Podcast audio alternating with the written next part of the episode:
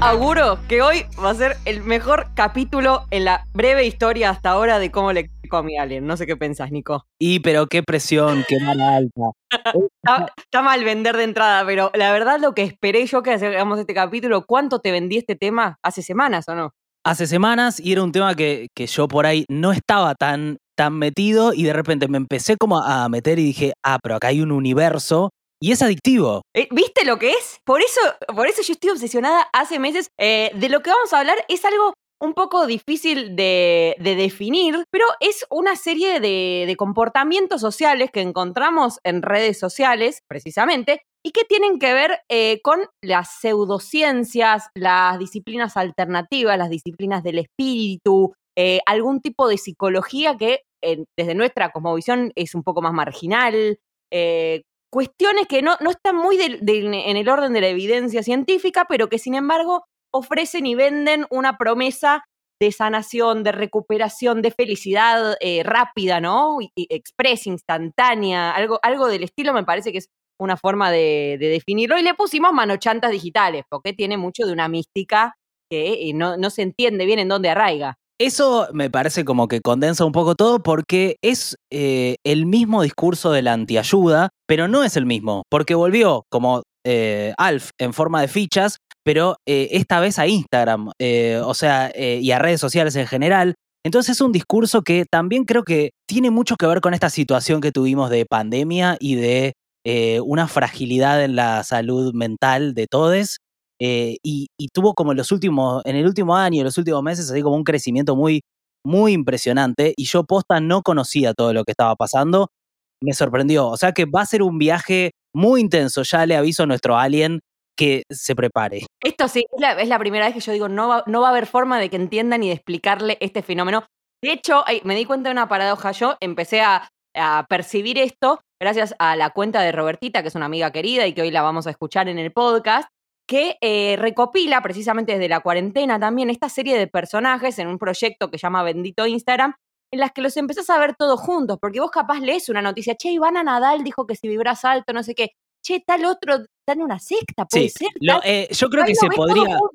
Ahí lo ves todo junto y, y, empezás a darte cuenta de, ah, bueno, para esto es un mercado directamente. Claro, es una industria, eh, se le podría poner el fenómeno Ivana Nadal, o sea, si lo pensamos dentro de muchos años, la verdad que hay algo que ella eh, representa muy bien, por ahí es como de la figura más pública. Es la más famosa, tiene dos millones y medio de seguidores, eso es algo como para empezar a mencionar, porque es gente con muchísima llegada en algunos casos. Dos millones y medio de seguidores es de verdad mucha gente.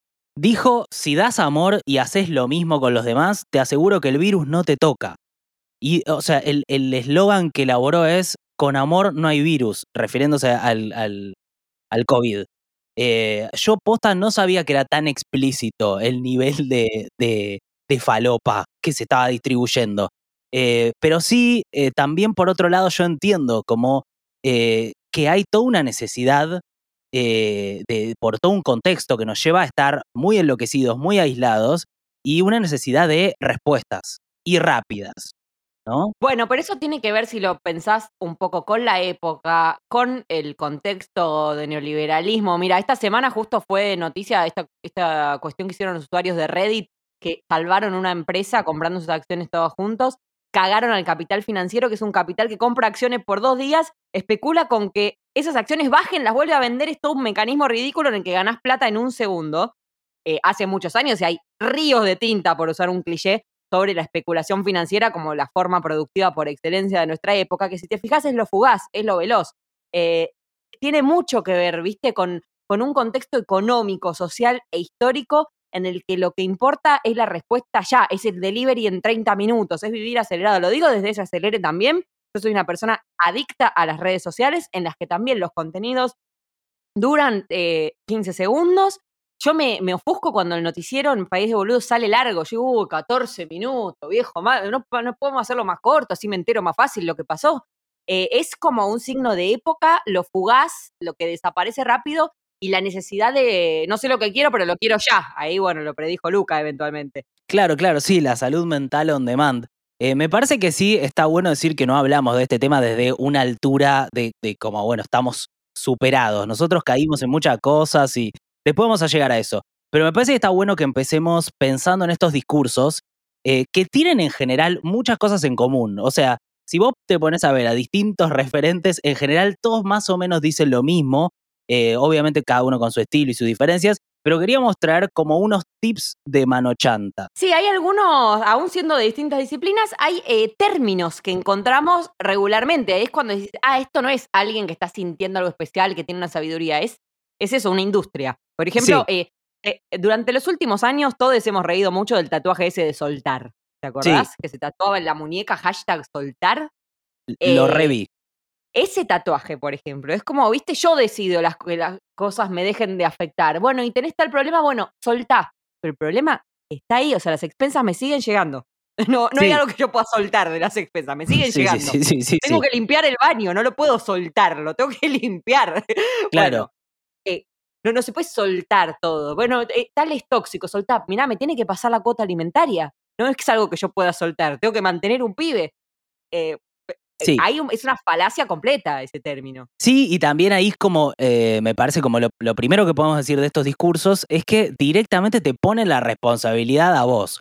Eh, entonces, si de repente tenés una situación eh, difícil y parece que con soltar alcanza, como si no existiesen un montón de cosas sociales en donde uno está inmerso, ¿no? eso sí, clarísimo.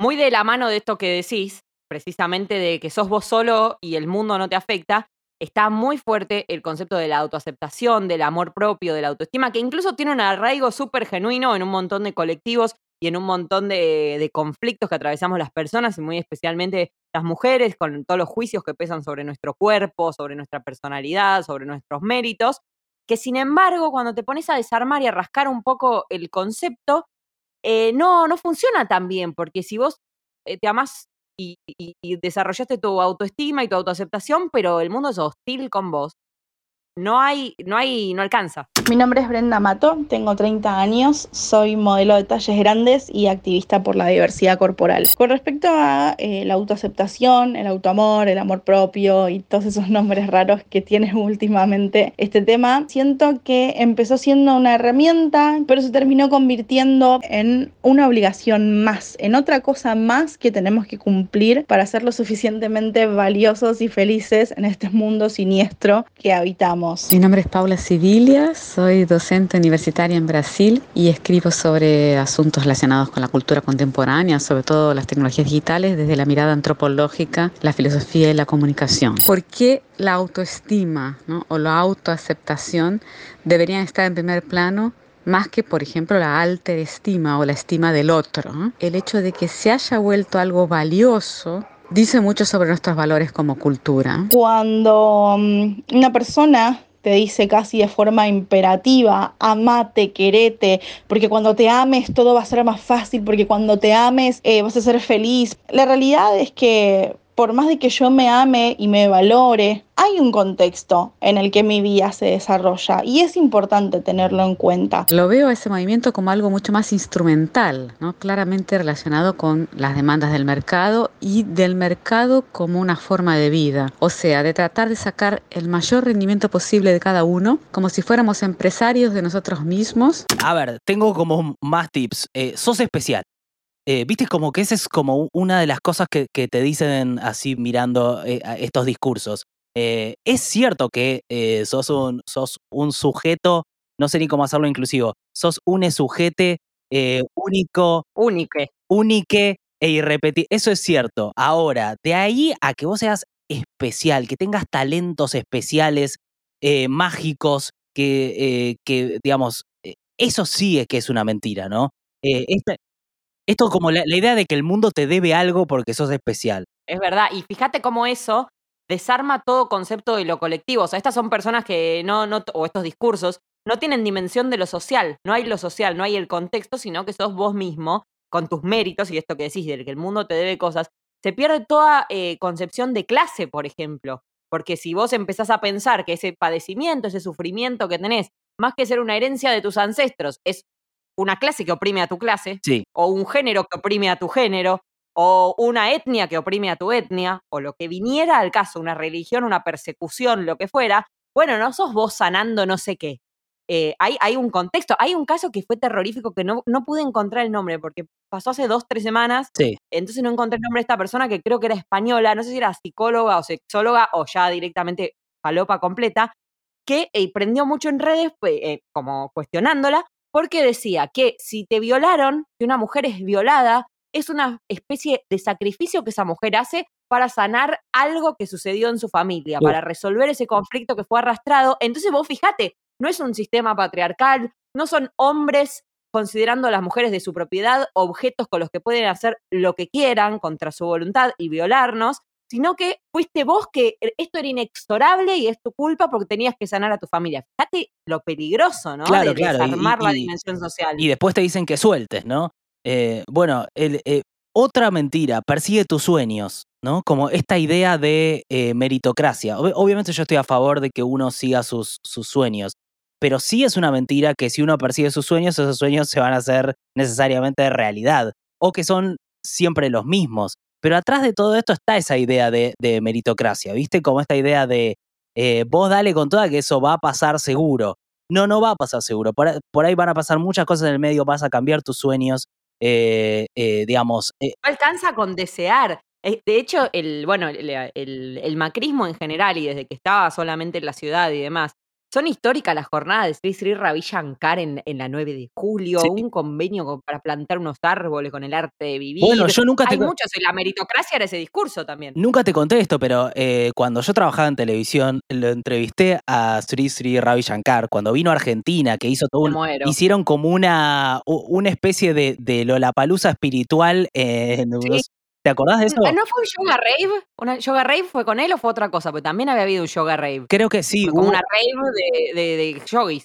sí, y estaba Ari Paluch en su momento espiritual. Oh, high five. Yo peso Ah, cinco, Ari. Era un line-up increíble. Ah, son violadores, encima son abusadores, son acosan en el trabajo, es increíble. Pero escucha esto, escucha esto que me pasó. Le digo a Ravi Shankar, y me acabo de acordar de esto.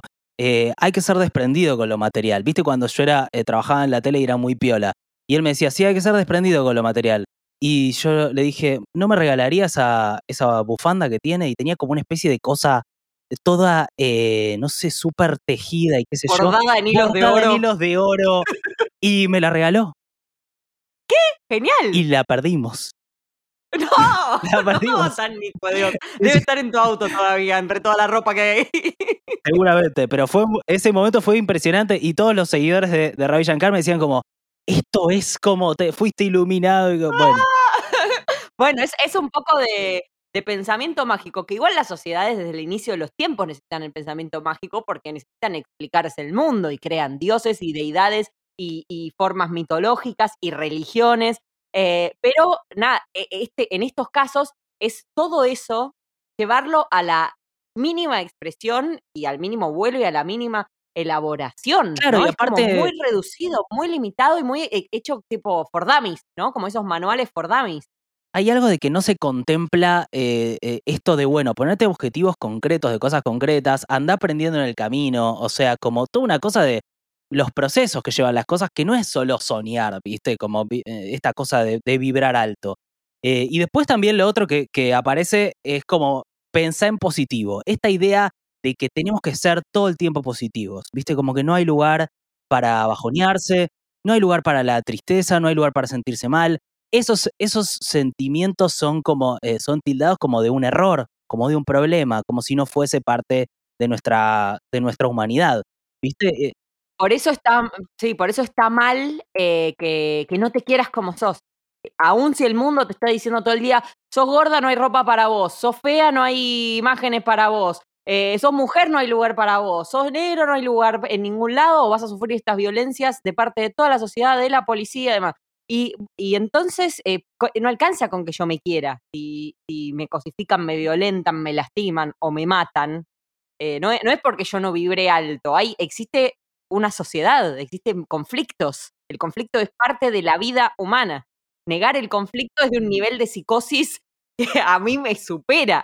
Hace tiempo que viene delineándose una crisis de la creencia en el bien común, esa entidad trascendente de la modernidad laica, un bien común por el cual había que sacrificarse individualmente en nombre de la comunidad, la patria, la familia, la nación, ¿no? entidades trascendentes. Hoy nada de eso parece tener más sentido. Lo que importa es el deseo individual y la realización con este modelo del consumidor. Esto que nos pasa no es una cuestión individual, no es que solamente le pasa a algunas personas, hay una cuestión social que nos atraviesa y que nos violenta constantemente en los actos cotidianos. Pero el tema es que seguimos sufriendo, ¿no? No se logra esa felicidad que se nos promete. Y bueno, eso hace que florezcan más todavía estos coaches y que vengan a vendernos soluciones que obviamente no van a funcionar, pero en las cuales debemos creer para que funcionen, entre comillas, en lo único que interesa, que es que sean vendibles y que las sigamos comprando. Quienes hablamos de este tipo de cuestiones, no nos alcanza con el amor propio. Necesitamos derechos, necesitamos un Estado que nos garantice que tengamos los mismos derechos y accesos que cualquier otra persona. El amor propio no alcanza ni soluciona nada de toda la violencia sistemática que recibimos constantemente sobre nuestros cuerpos y que nada tiene que ver con nuestra propia percepción. Había un chiste de, Dave Chappelle, un comediante estadounidense, que eh, el chiste era básicamente así. Hay un, hay un niño en África muriéndose de hambre y se cruza con uno de estos, con uno de estos tipos. Entonces eh, el, niño está eh, ahí tirado y le dice, tengo hambre, tengo, tengo sed, qué sé yo, y, que, y el otro le dice, no, pero el, el, tema es que no lo estás pensando de forma positiva, lo estás pensando de forma muy negativa. El chiste estaba buenísimo, lo estoy, destruyendo. Pero era como. Eh, el, lo, material, la condición de lo material, que bueno, a nosotros, por supuesto, rige muchísimo nuestro pensamiento, eh, es innegable. Y esto directamente lo borra. Eh, hay, un, hay un concepto también que es el de creencias, que tiene mucho lugar en, en estas disciplinas, que es como que las tenés que desarmar, como que vos fuiste educado de una forma por el mundo, por el acontecer, por tu historia, y todo se transformó en creencias. Y vos tenés que desarmar, gracias a los cursos que comprás, ¿no? Y los seminarios, vamos a hablar un ratito de eso, eh, tenés que desarmar esas creencias para así, sí, finalmente poder ser exitoso, ¿no? Eh, y, todo esto viene de, disciplinas que son a, nivel del campo de la psicología, que son, viste, muy cuestionadas, eh, como la programación neurolingüística, que sostiene que vos estás programado, te podés desprogramar como si fueras, viste, un software. Como una canción de virus. Claro, sí, eh, te programas en vivo. No, eh, te desarmas todo, reconfiguras las piezas y listo, sos nuevo y te cambiaste todos tus patrones de comportamiento porque así lo decidiste. Y con estas pocas sesiones, entrevistas o lo que fuera, ya está. Acá está tu amor propio, acá está tus sueños, tu éxito, acá está tu realización, acá está tu dinero, tus viajes, tus amigos, eh, pareja. Claro. Como que en 10 minutos con, con ese cambio, es como pudieras switchar, ¿viste? Crusty bueno, Crusty malo.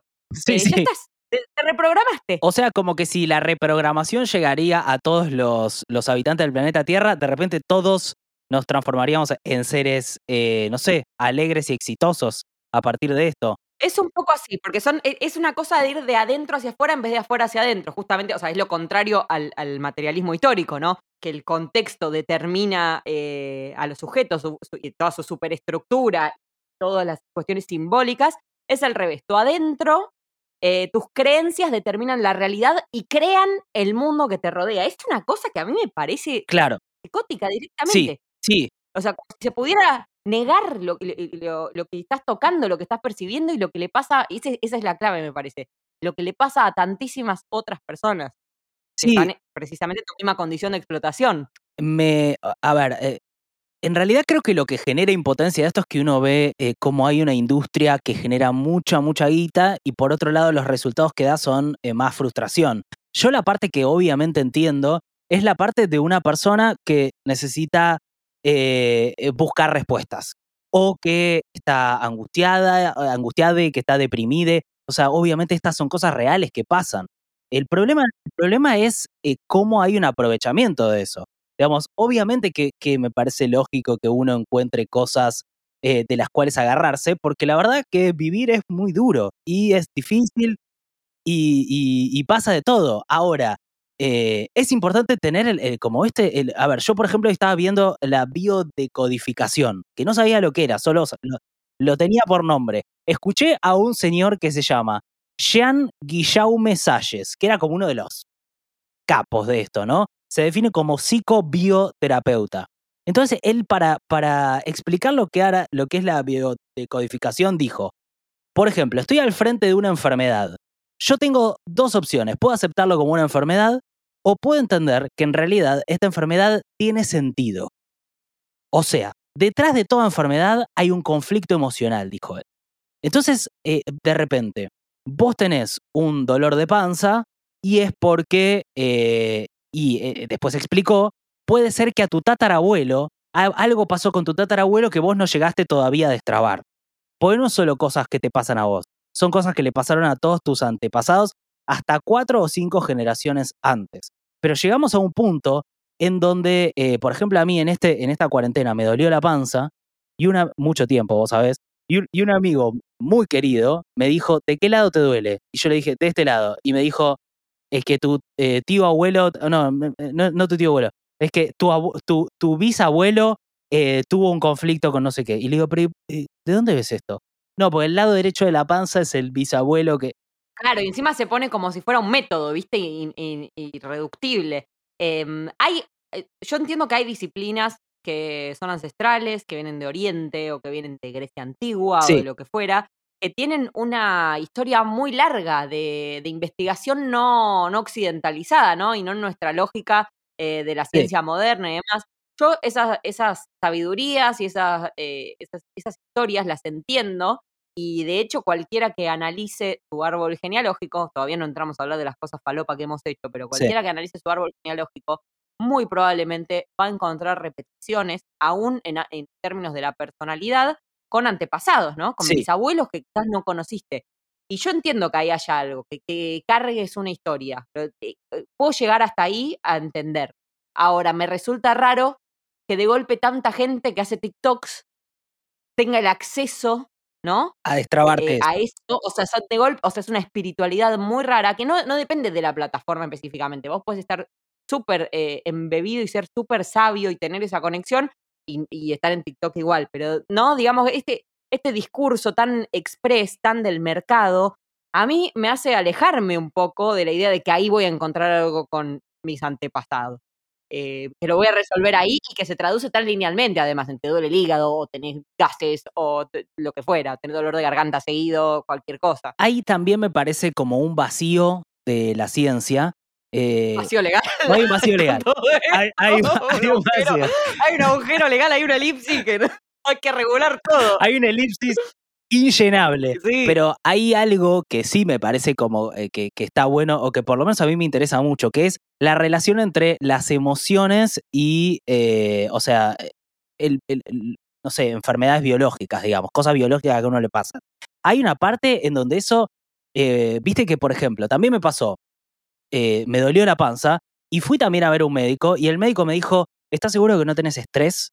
Entonces, hay como algo en donde eh, me parece que la, la ciencia todavía no tiene esos caminos que llevan de lo emocional a exactamente qué es lo que produce y cómo lo produce. Creo que las redes sociales de Internet son el caldo de cultivo perfecto para la germinación de este tipo de sujeto que se siente con derecho a reclamar, a quejarse de todo y que aún así nunca va a lograr lo que supuestamente quiere. Soy la licenciada Patricia Kersenblatt, psicoanalista, con una larga experiencia en tratamientos de pacientes adolescentes, adultos y parejas. Desde el psicoanálisis eh, tenemos otra postura, una cuestión que eh, se critica a veces eh, por, eh, por, el tema de la duración de los tratamientos, se dice que son muy largos, que hay que esperar demasiado, y en realidad no se tiene en cuenta que en el trayecto, desde la primera entrevista hasta la última sesión, va habiendo resultados y resolución de cuestiones que tienen como un objetivo diferente a tratar de borrar de un plumazo lo que molesta, cosa que habría que ver si es posible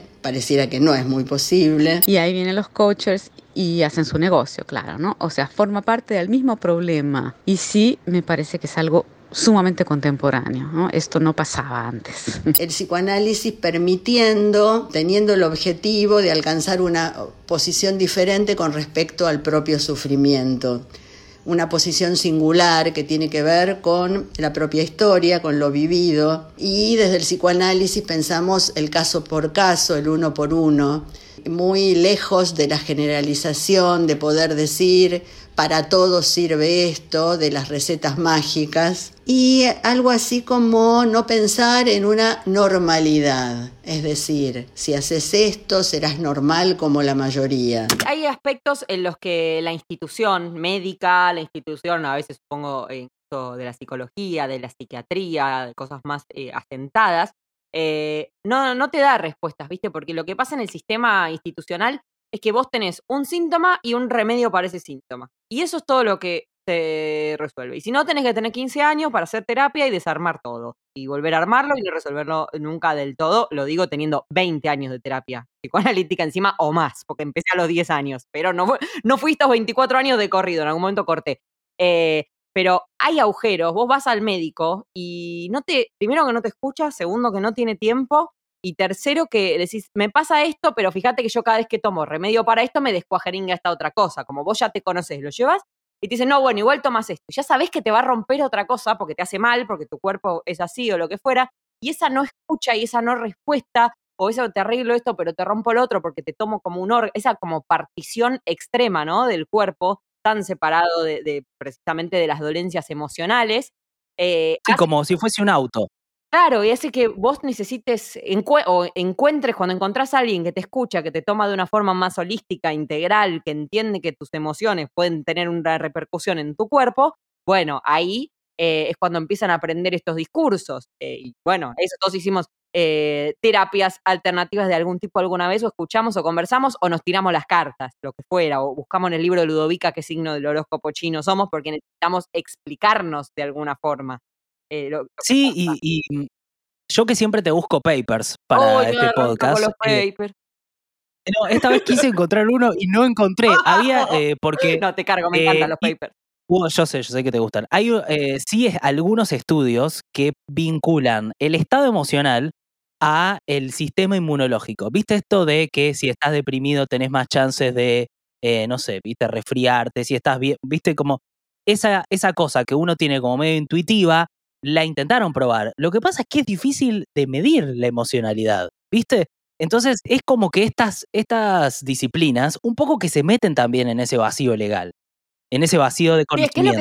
es retomando lo que decías al principio de Ivana Nadal diciendo si estás bien, estás contento, no sé qué, el coronavirus no te toca, ¿viste? Es como se, termina volviendo súper peligroso porque de, de pasar uno en pensar, che, tengo que buscar la forma de, no sé, que me estreso, no engancharme con tal cosa, yo estoy todo el tiempo laburando en las cosas mentalmente, ¿no? En las cosas que me afectan y que me afectan de más o que me tomo personal y no son conmigo. Eh, uno intenta desarmar esas cosas permanentemente, pero ese agujero se pone tan peligroso porque eh, deja de, importar la ciencia e Ivana Nadal te dice en plena pandemia viajar se puede, viajar ya mismo, no hace falta cuidarse, no hay que hacer nada porque vos estás vibrando alto, entonces tu sistema inmunológico está bien y no te enfermas. Y ella es una piba de 30 años, eh, súper sana, ejercitada, eh, está bárbara y eventualmente capaz hasta tuvo COVID y no se enteró, o no, no importa, tipo, no, o tiene muy bien su sistema inmunológico por motivo que sea, pero vos no puedes decir eso a dos millones y medio de personas porque te lee gente o te escucha gente con diabetes, gente con determinada edad, gente que corre riesgo, o gente que vive con personas así y que se cree que no hace falta nada y se muere. Se muere. Sí, sí, sí. Sí, sí, y me parece que también va todo esto muy prendido con esa, esa nosotros lo charlamos varias veces, esta oposición entre el pensamiento mágico y el pensamiento científico y cómo el pensamiento científico pierde muchas veces. Muchas veces por esto de lo que decíamos antes, que es la, la, falta de respuestas en algunos casos, eh, lo, lo, empresarial y lo, y, lo, lo, lejano que parece todo. Eh, Viste como eh, de repente una historia en Instagram que te habla de algo concreto, de solucionar ya, y bueno, y de repente parece más cercano. Pero bueno, me parece que en el fondo hay una discusión que es, bueno, ¿cómo hacemos para poner en valor este pensamiento científico, en donde importan los datos, en donde podemos poner, poder llegar a acuerdos sobre cosas comprobables, ¿no? Eh, bueno, en País de Boludos tratamos bastante en los distintos formatos que hacemos, tratamos bastante, lo hablamos en este podcast también, pero es esa pregunta sobre más de más que bloquear al que no piensa como vos y cancelarlo en la discusión, bueno, pensar estrategias para llegarle, es muy difícil, muy difícil. Totalmente, pero, pero ves que va un poco de la mano con la época de alguien diciendo, eh, eh, para mí el coronavirus lo generó Bill Gates a través, no sé, y, y vos le decís por qué, y no, no importa, porque yo pienso eso y tengo derecho a pensar eso. Eh, Viste, eh, está todo dentro de ese contexto, no es que se da eh, en un laboratorio estos, estos manochantas, No. digamos. A- volviendo a, a lo de la biodescodificación, hay un tipo que aparece en los compilados de Robertita también, que a mí me parece súper siniestro, se llama Pablo Vázquez. Hoy me vi sus videos en YouTube, los que están liberados. Sí, es un- es- estabas muy estresada. Sí, muy, muy. Es un tipo que, que tiene también una retórica muy armada sobre la biodescodificación y que hace, lleva eh, muy al extremo esto de, de que vos mismo sos el ejemplo, ¿no? Porque eso también pasa muy en esta, en esta cuestión de la individualidad, de todo modo selfie, ¿no? Ya desde el dispositivo que usás, el modo selfie en el que lo pones para comunicar eso que comunicás, hasta la forma en la que todo es sobre vos, es sobre yourself, ¿no? Retomando el Sí. vocablo. Eh, el tipo dice, yo tenía creencias limitantes. Lo dice todo el tiempo, tenía creencias limitantes. Hasta que desarmé esas creencias gracias a la biodescodificación. Y ahora, mira, y te empieza a mostrar y lo seguís en Instagram y ves, ¿no? Te muestras. Ahora soy un capo. Tengo mi germu, mi bebé, que no la limitamos en nada, y tengo plata, y a mí la plata no me importa, la plata es buena, hay que amigarse con la plata, y entonces vos tenés plata. Dicen mucho, esto es increíble, hay muchos que dicen, vos querés ser millonario, vas a ser millonario. O sea, el concepto de millonario es lo más marginal que yo escuché en mi vida. O sea, ¿qué juegas al telequino? ¿Quién va a ser millonario? Nadie. ¿Qué- ¿Quién quiere ser millonario? ¿No? Es medio. Claro, es el Monopoly, es como te compras Avenida Y Báltica. el tipo da, da estas, estas clases en las que precisamente, volviendo a esto, se pone él como ejemplo y como paradigma para que vos compres su curso. Entonces, fíjate cómo es una, es una cosa circular, porque al venderte ese éxito, él te, eh, te vende su curso para que vos tengas el mismo éxito. Y se termina armando una Claro. estafa piramidal. O sea, si lo pensás, porque vo- vos y yo, ponele, y, y Agus Colombo que trabaja en PDB también, decimos los tres, che, quiero tener guita, Sí. cambiar mis tendencias limitantes, mis creencias, dejar de enfermarme, amigarme con el dinero. Vamos a comprarle el curso. El curso, entre paréntesis, sale 800 dólares. Esto lo ha averiguado gente que conozco. Sale 800 dólares Sí. el curso. Entonces vos pones taca, taca los 800 dólares y te haces los 11 meses de curso. ¿Y después cómo haces para generar esa plata? ¿Qué tenés que hacer otro curso de biodescodificación? ¿Te haces biodescodificador vos? Entonces tenés que, No, hay, cada uno de los tres tiene que conseguir tres más que le paguen el curso. Es una estafa piramidal en el fondo, ¿me entendés? Bueno, es que ese, ese es el problema, me parece, que es el de las falsas expectativas que genera. Eh, porque después yo veía algo como eh, los coaches y qué sé yo.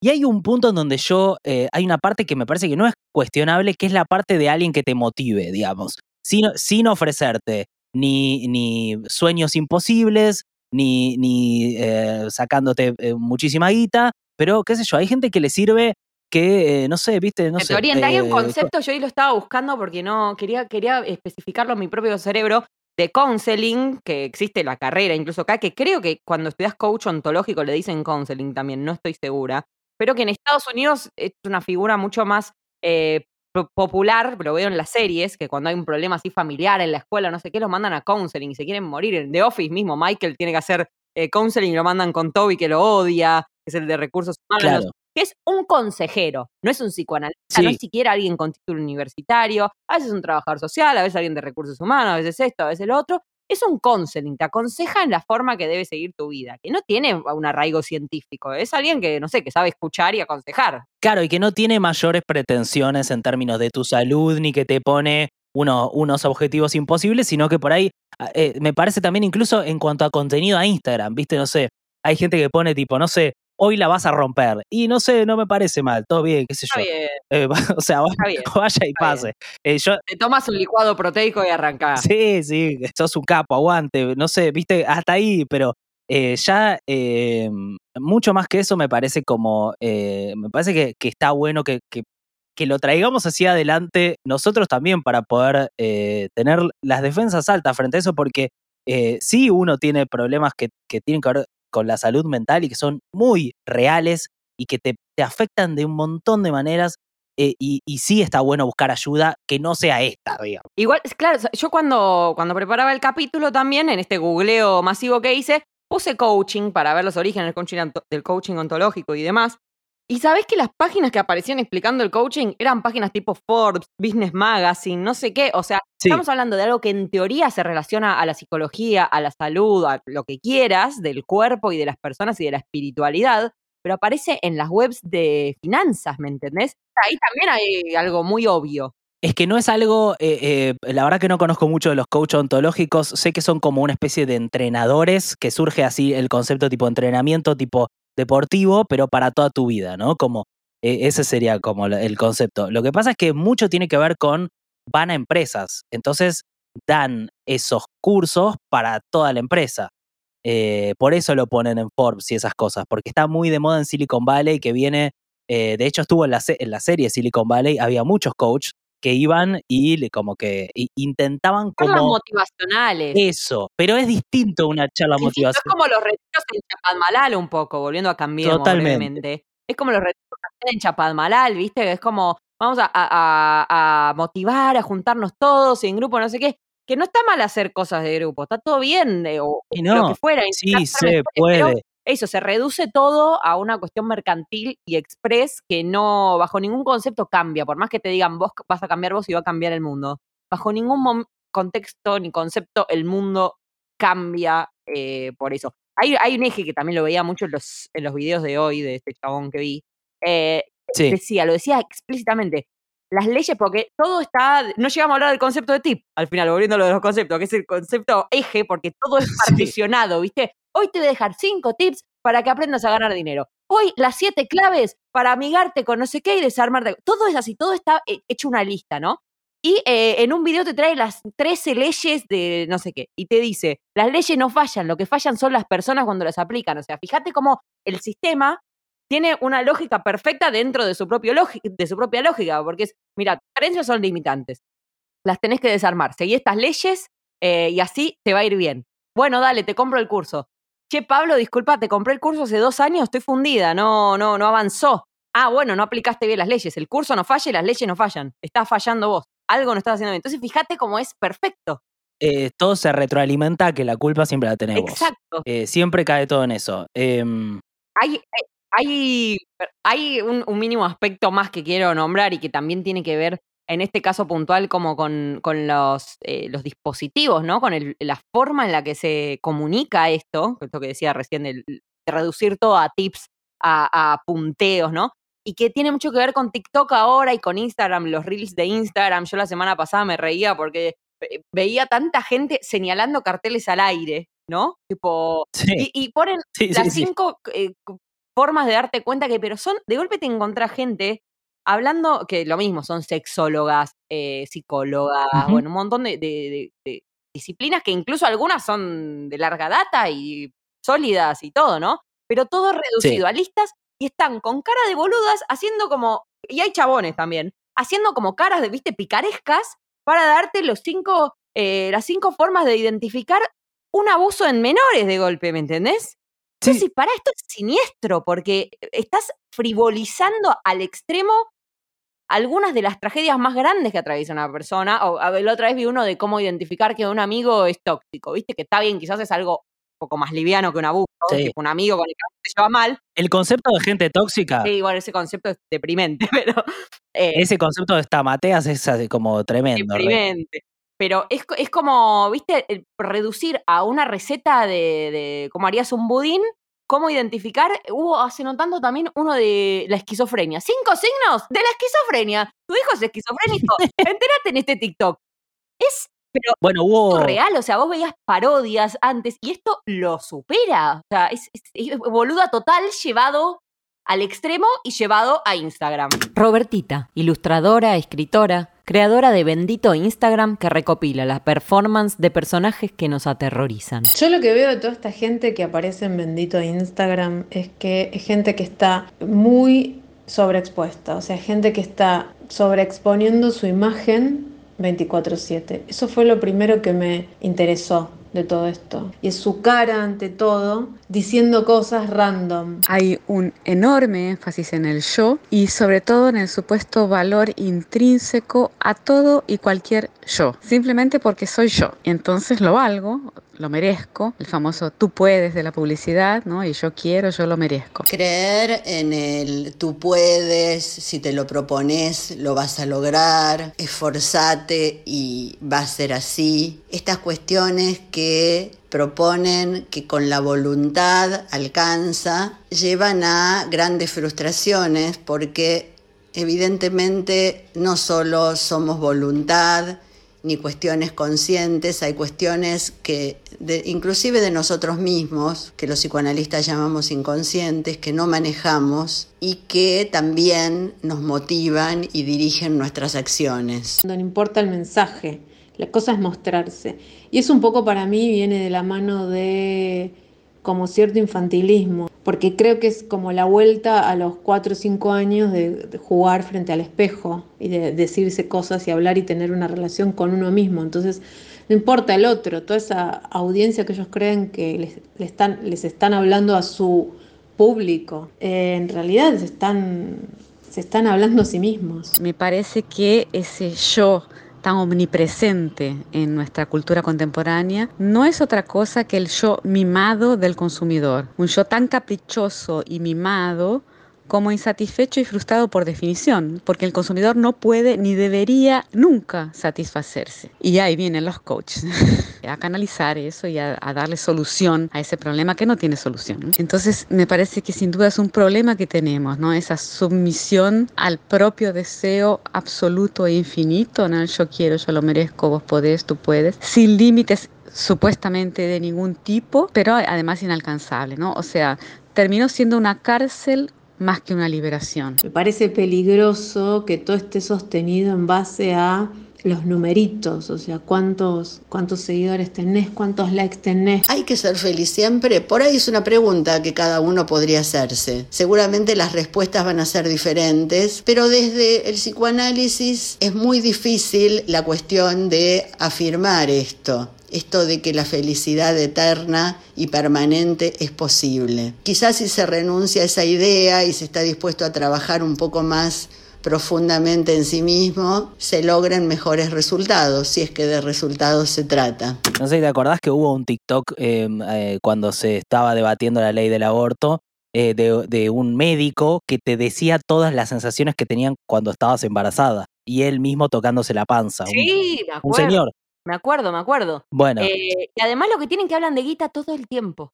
Todo el tiempo hablan de plata estos discursos, si te fijas. Sí, o sea, eh, para mí, eh, sí, como que hay un montón de cosas metidas en todo esto y que tienen que ver con un espíritu de la época. Digamos, a mí no me parece mal que uno sea ambicioso, no me parece mal que uno quiera que le pasen cosas laborales de distinto tipo, no me parece mal que uno quiera ganar plata, me parece mal, este, o sea, hay algo de esta dinámica que se mete, aprovecha todo, eh, de, deseos que uno puede tener y se mete con todo eso para hacer una industria que en realidad lo que, lo que genera son frustraciones, no multimillonarios felices. Claro, pero nosotros que eventualmente intentamos y hacemos nuestro esfuerzo, por supuesto que tenemos nuestras falencias y nuestros agujeros argumentales también, nosotros que intentamos hacer un esfuerzo por tener en País de Boludos y en nuestras vidas personales y en nuestras relaciones y toda una mirada histórica y con la dimensión de lo social muy presente y teniendo siempre en cuenta la explotación y las violencias que sufrimos en este mundo y que sufren distintos colectivos. Eh, esto, digamos, si vos te metiste en la biodescodificación, digamos, vos como individuo todo lo contrario a lo que sostienen, no va a cambiar algo en especial. Pero esto cuando lo empezás a ver así, viste, uno detrás del otro, ves las historias una tras de la otra, empiezan a aparecer los TikTok y ves que va creciendo ese discurso y cada vez más gente, bueno, así es como eh, avanza también, no sé, es mucho, muy de, del pastor evangelista, ¿viste? Y eso es está eso. Y así es, como, bueno, los movimientos antivacunas, los anti, los terraplanistas, como el, el pensamiento mágico empieza a apropiarse de la sociedad entera y bueno, esto también es un tema recurrente entre nosotros y entre nosotros dos puntualmente, eh, todo se relativiza. No hay más eh, acuerdos, no hay más consensos. De esto hablamos hace un par de capítulos. Sí, sí, me parece que, que, es eso. es algo que se inscribe dentro de todo un montón de, otras problemáticas, pero esta puntual que tiene que ver con la salud mental es algo como para, para prestar la atención. Y me parece también podemos eh, contar algunas cosas en las que, cosas que nos llamaron... nos, claudicamos. Cosas en las que claudicamos. Ahora acá se viene abajo toda la estructura retórica de, Acá, viene el carpetazo, viejo. Sí, también es importante como para, para no, no, no, que no parezca que estamos resuperados. O sea, no, no, es ese.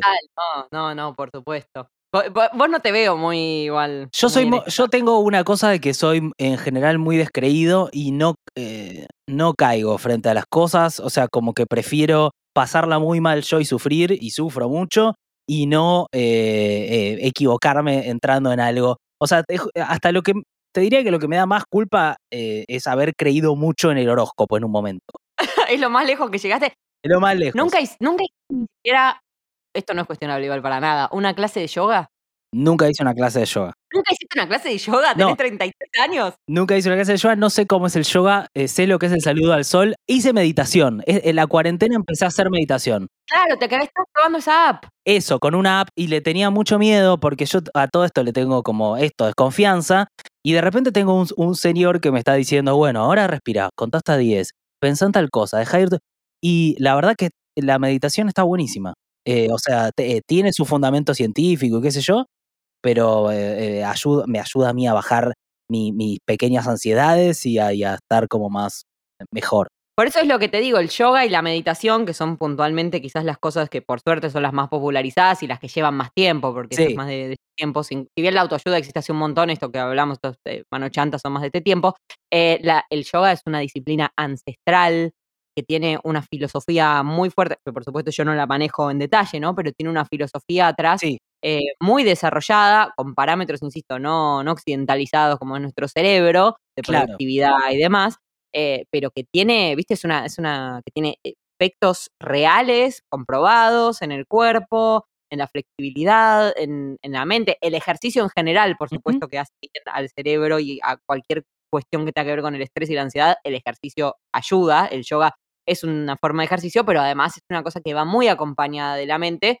y que está buenísimo, que si tenés el tiempo para abstraerte y, la meditación mismo, si vos te puedes basar en las respiraciones, las respiraciones te sacan de los pozos más profundos cuando vos lográs concentrarte en contar uno, dos, tres, aguanto tres, suelto en tres, espero tres y aspiro de nuevo en tres, eso te hace concentrarte en algo, fijar la atención y dejar de que tu cerebro se vaya a, cualquier lado, abandonar eso, ¿no? Te ancla en el presente. Exacto. Eh, que eso está buenísimo. Yo estoy saliendo a correr eh, todos los días. Hoy no salí, pero intento salir a correr siempre. Eh, algo, un dato que encontré es que el Servicio Público de Salud de, Gran Bretaña, cuando tiene casos de personas que parecen que están con algún grado de depresión, lo primero que les preguntan es si hacen deporte. Como que a nivel metodológico es algo como que ya en ese caso ves como la medicina, si querés más tradicional occidental, lo incorpora. No, nos van a acusar después de mezclar todo con todo en este capítulo, pero eh, me parece que tiene que ver con esto de cómo buscar distintas herramientas para salud mental sin caer. Claro, pero exacto, ante la, ante la posibilidad de la diversidad de herramientas, bueno, hay algunas que tienen una historia, que tienen unas bases en algún lugar, y otras, eso, que son un kiosco y que está muy, muy a la vista. Eh, yo tengo para que me carpeten a lo loco. Yo tengo, o sea, voy a ventilar acá todo. No me guardo nada. Tengo, escribí una lista acá, eh, pero no es exhaustiva, digamos. Puede haber más cosas que yo no me acuerde que hice. A ver. En la línea de yoga hice una o dos clases de Tai Chi, de Tai Chi Chuan. Eh, era muy joven y la pasé mal. ¿Qué es el Tai Chi Chuan? Había que hacer la grulla, hacer unos saludos, abrazar el árbol. Ese, yo tenía 17 años. Eso ahí no, no, no me fue bien, no duré mucho. Ok. Esa es la primera. Después, eh, yo voy a poner el tema horóscopo, tarot, todo eso. No estoy muy metida, no creo mucho de eso, pero la verdad que si me junto con alguna amiga que sea astróloga, le voy a preguntar cómo fue este año, cómo va a ir este año. No, no hay forma que no le pregunte. ¿De qué signo sos vos? De Libra. Ok, la balanza. Este, con ascendente en Virgo, sabes que el ascendente lo tengo un poco más activado, porque a los 28 se te activa el ascendente y empieza a predominar sobre tu signo. Claro, claro. Sí, sí. Nada, hay mucho. Bueno, pero ahora vamos, vamos, vamos al jugo en serio. Homeopatía, 15 años hice. No, no, una, no una prueba, 15 años hice de homeopatía y largué este año. ¿Por qué lo largaste? ¿Qué pasó? Bueno, el COVID, no, o sea, obviamente que, que, también las cosmovisiones de la gente van cambiando, no quiere decir que no vaya a volver al homeópata, y tiene mucho que ver con esto que hablábamos antes de estos agujeros en el sistema médico que a veces no encuentran soluciones de fondo. Vos tenés el síntoma, te duele la panza, te lo tapan. Después te vuelve a doler la panza. Entonces vos tenés que resolver, y algunas cosas resolví, eh, de hecho, eh, con homeopatía. Hay muchos que hablan de efecto placebo y demás. Yo la verdad que vi cambios reales eh, y en mi familia cambios muy importantes sobre enfermedades bastante importantes. Entonces, no estoy mandando a nadie al homeópata dense las vacunas, no importa si vibran alto, traten de vibrar alto, pero dense las vacunas igual. No quiero mandar un mensaje confuso, pero sí que encontrás justamente donde hay cosas para que la medicina no tiene respuesta, por ejemplo la migraña. No hay respuesta. No, no, mi viejo tiene hace años y, y no se lo, no le encuentran. Hay unos tratamientos, pero no, no, no funciona. No, no, no, es no, como eh, sertal. Me parece que está bueno pensar en cosas complementarias. Lo estoy probando con el aceite de cannabis ahora. Bueno, pero el aceite de cannabis está por entrar al Vademecum, está por entrar al canon. Es inminente, ¿viste? También hay un momento en que las cosas pasan de lo falopa al, al estándar y a la ciencia y a, ¿viste? Que es aceptado por la estructura científica. Entonces ahí está border. En otras partes del planeta ya está eh, Mucha. dentro, dentro de la, de la institución, digamos. Por eso, ahora estoy en esa que es bastante más cercana a lo comprobable, ¿no? Después, Ok. bueno, voy a. Tenés un montón de cosas. No, poquito, poquito. Esto no, eh, no, no me gusta contarlo mucho porque la espiritualidad tampoco es una cosa, todo lo contrario, estos manochantas, no es una cosa para andar jactándose y contando como si fueran tips. Pero yo soy reikista. Yo eh, tengo abiertos los canales y hago reiki. Me hago, puedo mandar a distancia, le mando al perro de mi mamá reiki, limpio casas con reiki, Es cierto, y me había, me había olvidado de esto. muevo esa energía. eh, cuando fuimos a Uruguay le hice a Cami, ¿te acuerdas? Eh, mue- muevo Sí. la- y la siento y el que lo recibe lo siente también. Nada, está ahí. Eh, pero quede. ¿podés explicar brevemente qué es el Reiki? No que te El pasa. Reiki es una energía del universo que vos, eh, se supone que todos tenemos los canales, pero un maestro de Reiki te lo tiene que abrir eh, en una ceremonia, ¿no? Es una ceremonia muy tranqui igual. No sé bien en qué consiste, Mm. porque tenía los ojos cerrados, pero es una ceremonia muy tranqui. Eh, y a partir de ahí puedes empezar a acceder a esa energía y a trasladarla. No es tu energía, sino que es una energía que baja del universo y que hay corrientes estadounidenses y japonesas, si mal no recuerdo, y la traspasas a otra persona y todo eso te va equilibrando lo de siempre, los chakras, que los chakras sí vienen de la cuestión de la meditación y del yoga y de estudios, bueno, mucho más ancestral. Nada, Reiki te manejo y lo banco a las trompadas, así como me ves. Pero no lo ando vendiendo en Sí, sí, Instagram. sí. Me parece que está bien como, eh, porque si no nos, nos plantea a nosotros como desde un lugar como de, no sé, viste, Eh, y me parece que también uno tiene una vida y hace cosas y prueba cosas y a mí me parece eso totalmente legítimo y si funciona, el problema no es ese, digamos. Bueno, ya, que, ya quedó claro, pero bueno. Bueno, la cosa más falopa que hice, solo voy a tirar el término, es kinesiología emocional. Dejamos gancho para otro capítulo. Kinesiología emocional de verdad, he hecho muchísima kinesiología de electrodo por lesiones en el cuerpo, pero kinesiología emocional es lo más falopa que y la plata peor que que invertir. La tiro y ¿Ayudó? me nos preguntan por Instagram, no ayudó un carajo. Me preguntan después, Ok. kinesiología, tuve que hacer un árbol genealógico. Eh, kinesiología emocional es muy fuerte, es muy fuerte. Bueno, eh, me parece que fue, un- fue un viaje intenso. Eh, sí, sí, el Alien seguramente terminó eh, con mucha información en su, en su cabeza de Alien, eh, pero me parece que es un buen lugar para terminar. Creo que pasamos por todo. Fue, fue eh, intenso, pero muy divertido. Esperaba con muchas ansias este capítulo y siento que hay mucho más para decir, para analizar, para estudiar. Podemos hacer un lado, una segunda parte. Sí, si quieren saber los cinco tips para eh, hablar sobre manochantas en un podcast, nos siguen en Instagram. vean este reel que hicimos señalando el aire y ponemos unos carteles. Sí, y ahora terminamos el podcast pidiendo plata, o sea que... Por supuesto, somos nuestros propios manochantas. No, pero acá hay un producto del orden de lo real. No, eso es totalmente, no, sí, sí, me Hay confundí. información, Eh, hay análisis, hay una editorialización, un análisis sociológico, hay, hay todo en PDF. Eh, es muy importante que ustedes recuerden que eh, País de Boludos se sostiene eh, gracias a ustedes. Los aportes que vos, que estás escuchando, puedas hacer en paísdeboludos.com.ar, no recibimos plata ni de manochantas, ni de, ni, ni de gobiernos, ni, ni de corporaciones, No eh, pero sí, de vivir, nada. nada, nada. Y después de esto, mucho menos. eh, pueden entrar a paísdeboludos.com.ar y hacer aportes mensuales asociando tarjeta de crédito, aportes de una sola vez. Y si no, pueden compartir eh, nuestros contenidos que eh, nos ayuda un montón. Por supuesto, likeen, compartan y demás menesteres, nos arroban, así lo vemos y nos ponemos contentes. En Instagram somos arroba país de boludos, en Twitter país de bolú, dos con un dos. Y el beso enorme para J. Seps que edita este podcast, este podcast, que la está rompiendo también en el noticiero. El beso para la vieja Flores que hace todas las semanas unas gráficas que yo me caigo de orto cada vez que las veo. Capa. Para Juli Burman que hizo la canción del comienzo, por supuesto, para todos nuestros compañeros de País de Boludos que son lo más grande que hay. Lo más grande. Lo más grande que hay, viejo. Eh, Nico Goodman, un beso. Ivana Sherman, beso grande. Y, Hasta el sábado que viene. y hasta el sábado que viene, Alien, queride.